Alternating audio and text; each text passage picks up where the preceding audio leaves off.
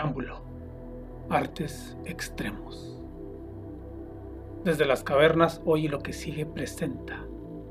Deconstruyendo el arte. Un diálogo con la obra de Sigifredo Esquivel Marín. Ensayista, escritor, poeta, que nos transporta a diversas formas de ver y sentir el arte. En unos instantes comenzamos. Primera llamada.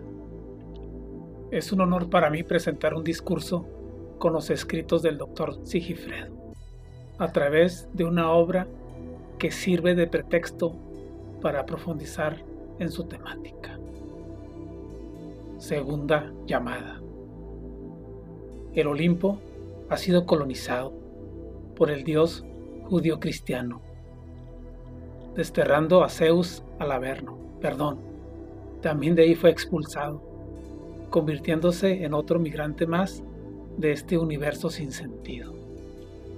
Tercera llamada. Comenzamos. Se abre el telón. Acto primero. Estancias críticas. Existía una gran envidia del viejo hacia Luzbel, pues éste había asimilado rápidamente los conceptos y había dado un salto cualitativo. No solo deconstruyendo la manera de ejecutar poesía, sino transformándola en algo nuevo, haciéndola más dinámica. Recordando un poco a Octavio Paz, que superó a Alfonso Reyes, pero más con trucos literarios que con el enorme caudal de conocimientos. Pero, ¿qué no es acaso que todo es también cíclico. De alguna manera, también Paz pagó ante la audacia de Sabines con los amorosos callan. En el Olimpo estaba ahora invadido por nuestros personajes judio-cristianos, a la manera del capitalismo moderno, contemplando la otra versión del Fausto, buscando satisfacer en algo el tedio de la eternidad. El viejo. ¿Acaso el conocer todos los clásicos no te hace más sabio, mi querido Luzbel? Luzbel. No creo, mi querido viejo. El de construir es más excitante, innovador, nuevo. Nada permanece, todo fluye. El viejo. De veras que no entiendo a los jóvenes. ¿Cómo se les ocurre destruir tantos años de historia, de arte sagrado? Luzbel. Nada permanece. Los astros explotan para volver a renacer. Nada es fijo. Además, la multiplicidad de significados le da un aire de misterio, de fuerza a la inventiva. Fama o gloria, ¿cuál prefieres? Crea fama y échate a dormir, dice el dicho. El recrearse, convertirse es una figura literaria es a lo que aspiro. El viejo. Pues no me resisto a morir, volveré a renacer. La divina comedia, Don Quijote, Homero, Hamlet, reclaman su lugar. Acto segundo. Bartés. La soberanía del lenguaje presupone la muerte del autor. Hay un cortocircuito de la experiencia del lenguaje y el lenguaje de la experiencia. El susurro de la escritura no es más que un rumor, siempre en medio. Partés. Episodio desarrollado en la taberna de una aldea feudal. Siglo XIV en España. Tabernero. Ya me debéis hasta el nombre, caballeros.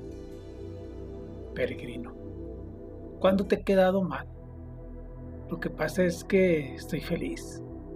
No me estropeéis la tarde con tus lamentaciones. Además, ¿qué importa el trueque de harina por cerveza? Que de esa tengo bastante. ¿O qué sabéis? ¿Qué importa más? ¿Hacerle caso al alma que a la panza? Tabernero. Está bien.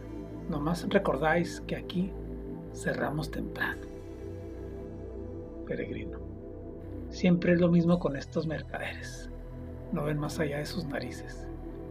Y si la escritura guarda silencio, es con la secreta esperanza de oír mejor el rumor infinito del mundo en la caracola del texto. Pero si no calla la boca, menos su pensamiento. Entonces, platicaré en el vacío de mis palabras inacabadas, de mis anhelos muertos, de mi querer marchito. Andrea, mientras limpia las mesas. Hola peregrino, ¿hace cuánto tiempo? Si me vas a invitar un rato a tu lado. Peregrino, de eso pido mi limosna, mi reina. Y si hice el viaje de tan lejos fue para verte.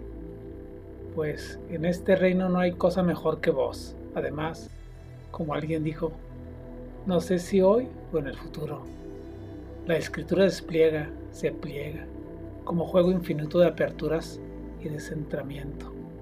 Así que la escritura y la vida se fusionan, se tremezclan. Son tú y yo, son alma y carne.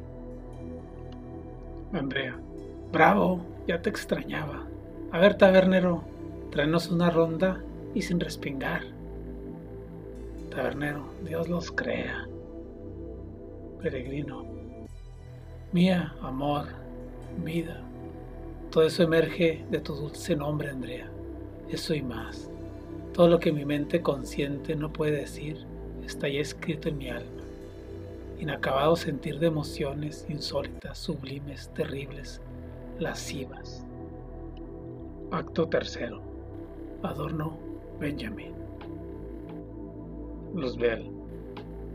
¿Es el arte un espacio de crítica o de inmediatez con el ser, con su sentido más profundo? ¿Acaso no es este mundo una obra de arte en muchos sentidos? Y contradicción, la vida se resignifica con la muerte, la luz con la oscuridad, etc. El viejo. Pobre Walter Benjamin, siempre tan acongojado. En cambio mira Adorno, más lúcido, frío. Sin embargo, el arte es algo más que un acto insurgente. En eso sí coincidían ambos. Era su punto de encuentro y desencuentro, un arte rebelde que no se dejara atrapar por las cuestiones hegemónicas, como ellos las llamaban. Luzbel. Sin embargo, Benjamin ya vislumbraba la la ceguera del progreso que se creía ya la forma acabada de todo.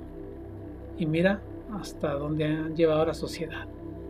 Nunca el planeta ha estado tan contaminado. Además de su punto sobre el nihilismo, que limita la creatividad, la transformación. Otra cosa a resaltar es su famosa frase industria cultural, donde se vulgarizaba el arte como algo masificado, planeado subjetivado, controlado, con una estética imperial capitalista. El cine, el Internet acabaría con el aura del arte, pues todo sería masificado, un acto brutal. No estoy muy seguro de eso. En el cine, quizás tenga razón a medias. ¿Acaso no hay buenas películas? No por algo le dicen el séptimo arte. Ahí tienes a mi hijo preferido, Stanley Kubrick, con su filme con los ojos bien cerrados o el resplandor. Además, el arte se renueva constantemente. Por ejemplo, hoy en Francia están utilizando lo que se llama arte virtual. Escenografías que dan un aire de nostalgia en los espacios. El viejo. Sí, de todos modos, el arte pierde mucho en algunos aspectos. Sobre todo como algo espiritual, único. Pues el masificar el arte de alguna manera es querer gustar a la mayoría. Y eso es ya prostituirlo. Acto cuarto. Artes extremos.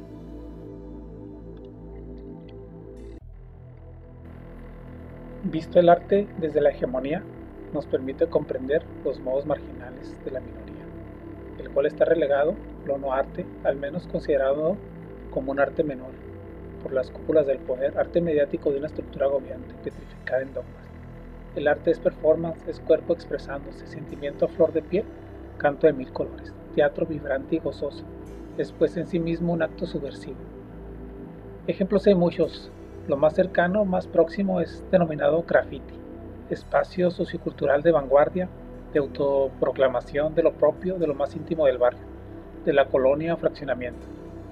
Vivencias diarias, deseos inquietantes de jóvenes o adultos en busca de expresión, de reclamo de justicia.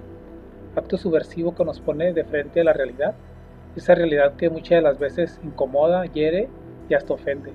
No solo nuestra forma domesticada de pensar, sino nos recuerda nuestro nivel socioeconómico con una cruda imagen que ofende. Con esto no quiero decir que los clásicos sean formas no válidas de arte, sino que el valor que se da a otro tipo de expresiones es desigual. El arte es todo acto que refleje un sentir, un modo de pensar, de estar en el mundo, de reflexionarlo y vivirlo.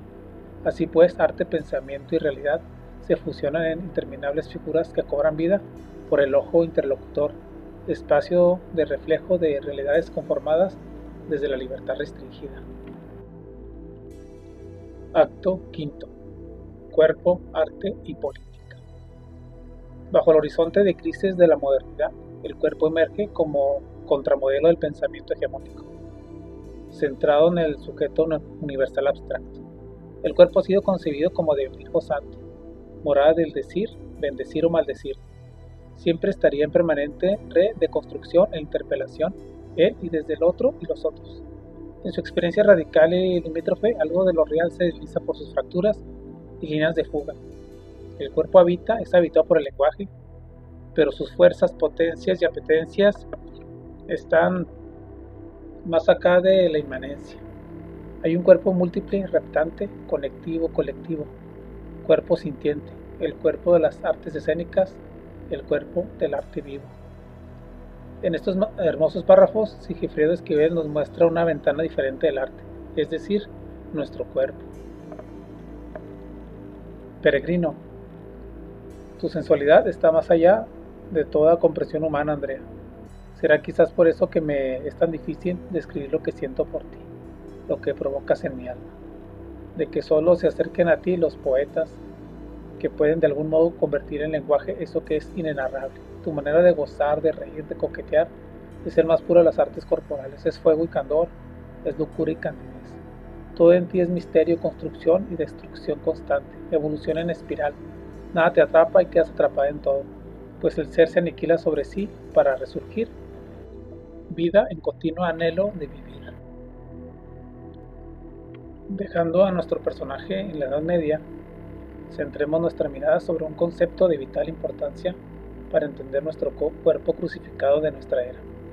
Este término es necropolítica término que anuncia el abuso del poder en el cuerpo, término primeramente acuñado por Foucault en lo que se llamaba biopoder, el cual como su antecesor habla de la muerte del cuerpo o muertos vivientes, seres que viven al límite donde las condiciones de vida están hermanadas con la muerte misma, donde el Estado y otros grupos, muchas veces camuflajeados con los primeros, dicen quién vive y quién muere, donde la presión sobre los grupos vulnerables es tal que parece que no hay esperanza. Seres sociales en abandono, marginales, sin oportunidad de una vida digna, donde la maquinaria del poder lo controla casi como si fuera una plaga. Sin embargo, no todo está perdido, pues el cuerpo es mucho más de lo que podemos concebir. Es arte, renovación, es creación constante. Solo basta escucharlo un momento atentamente para experimentar las potencias latentes del alma que no se dejan amedrentar, o al menos no tan fácilmente, pues somos espíritu, espíritu de luz. Bueno, con eso termino la primera parte de una serie de podcasts que realizaré sobre la obra del doctor Sigifredo Esquivel. Espero que haya sido de su agrado y nos vemos en la próxima. Atentamente su amigo Jesús Calvo Ponce.